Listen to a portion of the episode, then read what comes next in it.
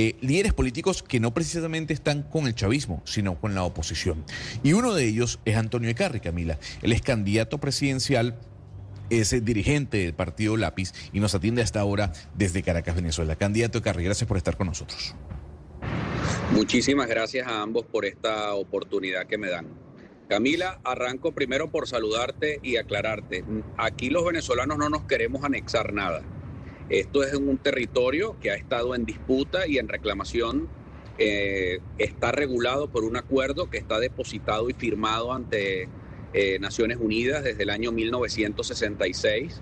Fue firmado entre el presidente de aquel entonces, Raúl Leoni, y el, primer ministro Forges Burham, de, era el primer ministro, primer primer ministro que tuvo eh, Guyana y el Reino Unido, eh, que en ese momento estaba dejando la independencia a Guyana. Estos son territorios que están en disputa y como territorios en disputa tenía un tratado internacional que lo está regulando.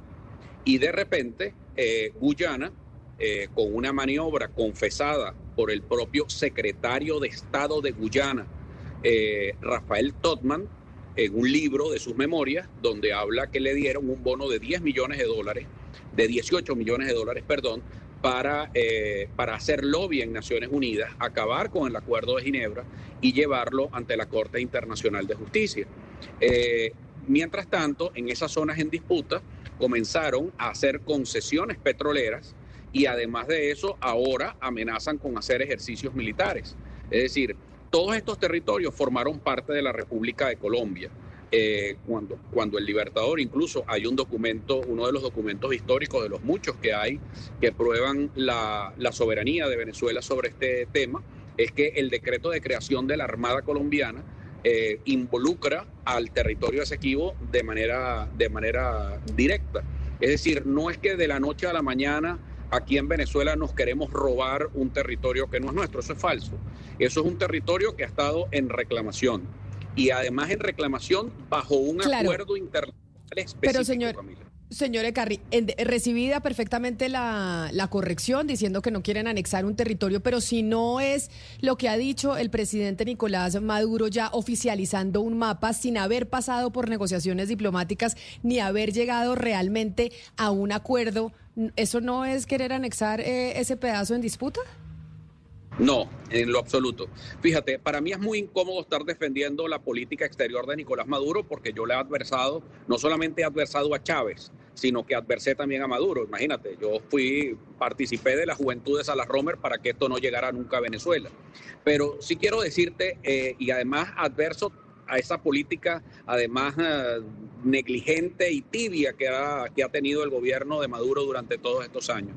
Sin embargo, los primeros en violar eh, el Acuerdo de Ginebra, eh, en los primeros en eh, conceder contrataciones petroleras y explotar petróleo en bienes en disputa han sido el gobierno de Guyana y no, no fue el gobierno de Venezuela. Yo creo que el gobierno de Venezuela lo que ha sido es muy tibio más bien frente a esto. Ahora, ese, ese territorio siempre ha estado en nuestros mapas. Lo que se le dio es el estatus de político administrativo de Estado. Y quiero decirte, que esa fue una iniciativa que yo acompañé desde el año 2009 y 2010 y luego formalmente en el 2015 junto con la fracción de diputados de María Corina Machado. Es decir, que esto es un tema nacionalista que para nosotros el gobierno ha sido extremadamente débil con esta reclamación, también lo fueron eh, gobiernos anteriores, pero este es el momento de cerrar filas en Venezuela con relación a este tema, porque se trata de una violación directa a un acuerdo internacional. Mira, esto es uno de los, pro, de los únicos eh, conflictos limítrofes que podemos tener los latinoamericanos que está sujeto a un tratado internacional que lamentablemente ha sido violado por Guyana.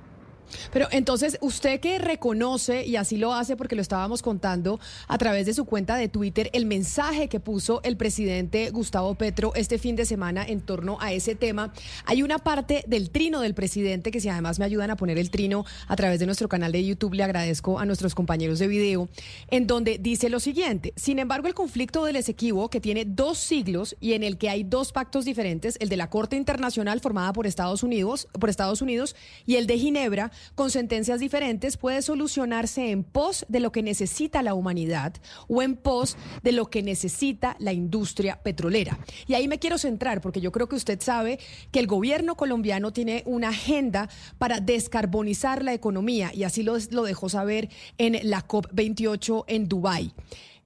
En caso de que se solucione en favor de Venezuela este diferendo o e, este territorio en disputa, Venezuela no explotaría el petróleo que allí se encuentra, que incluso hoy pues se, dice va a producir una de las grandes cantidades o de los porcentajes más importantes de petróleo del mundo. El hecho de que se solucione en favor de Venezuela significaría que no, eh, que no se va a explotar petróleo allí. Fíjate, esto te lo, una de las cosas que además dije en mi Twitter de respuesta, que a pesar de las diferencias ideológicas que tengo con el presidente Petro, me parecía la mejor postura de presidentes en América Latina que han dado con relación, porque me parece que además viene de la, de la propia historia colombiana. Es decir, recuerden que fuimos una sola nación.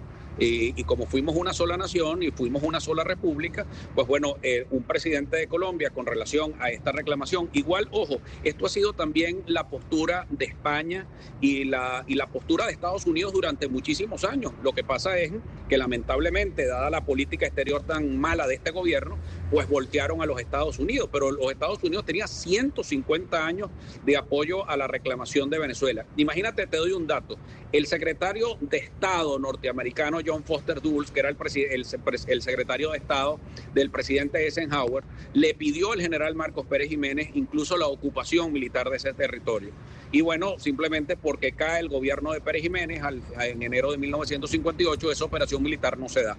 Pero la verdad que eso condujo al Acuerdo de Ginebra del 66. Recuerda que estos son territorios que son eh, muy poco habitados Incluso lo que han habido allí son persecuciones a los pueblos indígenas.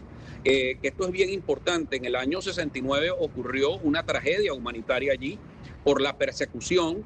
Eh, Guyana es una nación fallida, es una nación además que tiene problemas étnicos, raciales, religiosos gravísimos, que puede significar además la desestabilización muy fuerte de la región, Camila. O sea, lo que está ahí adentro y todos los que nos escuchan, mira, lo que está ahí en Colombia, ahí, perdón, en, ahí en Guyana, es un conflicto muy superior a los que estamos acostumbrados a ver los latinoamericanos.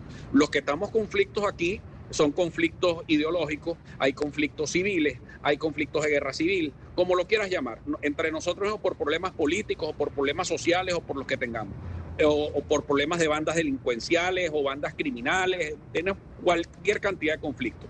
Pero en Guyana, el, además de todos esos conflictos, hay un conflicto mayor. Es un conflicto étnico, un conflicto racial y un conflicto religioso. Claro, don, Imagínate tú lo que nos hace falta a los latinoamericanos, ¿no? Que tengamos un Yemen aquí en América Latina. Pero, pero, don Antonio, fíjese bien que como venezolano yo le pregunto, en el 2010, 2009, el presidente Hugo Chávez incluso eh, habló con el líder, el presidente de Guyana en su momento, eh, se establecieron lazos de hermandad, el CARICOM estaba presente, siendo un gran aliado del presidente Hugo Chávez. También María Corina Machado en repetidas ocasiones, siendo ella diputada, habló de lo que estaba pasando en el Esequibo. Y ahora, tomando en cuenta la explosión que tiene Guyana en cuanto al petróleo y el gas que tiene en su territorio, según ellos, llama la atención que ahora Venezuela sí mira hacia ese lado, porque hay que decir que es el único país que ha crecido 60% en el Producto Interno Bruto, que la explotación que tiene ExxonMobil es gigantesca, lo que se prevé de aquí a algunos años. ¿Usted no cree que lo que está ocurriendo en este momento es que Nicolás Maduro se está aprovechando de esa explosión económica que antes no se había dado y ahora sí le presta atención, valga la redundancia, a Guyana? Mira, yo las, las, motivaciones que tenga Nicolás Maduro yo las pongo a un lado en lo personal o en lo político. Yo estoy hablando en este tema, pues un tema del Estado venezolano que va más allá de cualquier eh, diferencia política de fondo que tengo yo con el, con el presidente Maduro. Ahora, lo que sí te voy a decir es que, por ejemplo, en los gobiernos de Carlos Andrés Pérez, en los gobiernos de Caldera, en los gobiernos de Chávez, siempre hubo buenas relaciones con Guyana, a tal punto que hasta se le construyeron universidades, parte del, del, del, gimnasio cubierto y la Facultad de Medicina de la Universidad de Georgetown fueron construidos en el gobierno del presidente Carlos Andrés Pérez. Es decir, siempre hubo mucha colaboración para mantener buenas relaciones para que en medio del Acuerdo de Ginebra, que era, ¿qué es el Acuerdo de Ginebra? El Acuerdo de Ginebra es simplemente que nombre un buen oficiante el secretario general de la ONU y las partes este, comiencen a negociar la situación limítrofe y lleguen a un acuerdo.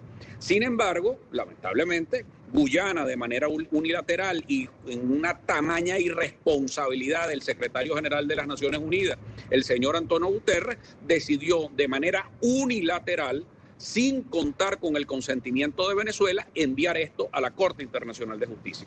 Entonces, eh, realmente lo que ha habido siempre era habido una relación de colaboración, de respeto con Guyana, que a mi parecer, yo además que he dado clases de historia toda mi vida, ha sido una posición tibia de parte de los gobiernos de Venezuela.